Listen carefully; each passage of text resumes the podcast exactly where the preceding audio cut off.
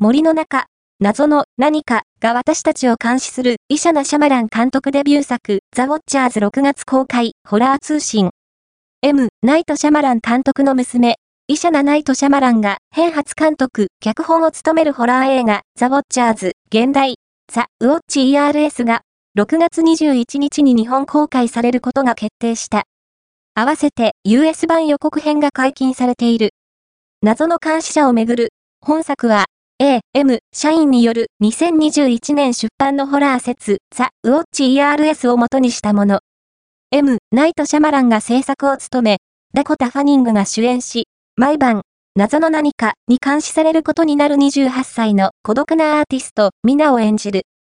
その他のキャストは、バーバリアンのジョージナ・キャンベル、悪魔のいけにえレザーフェイス・リターンズのオルウェン・フエレなど、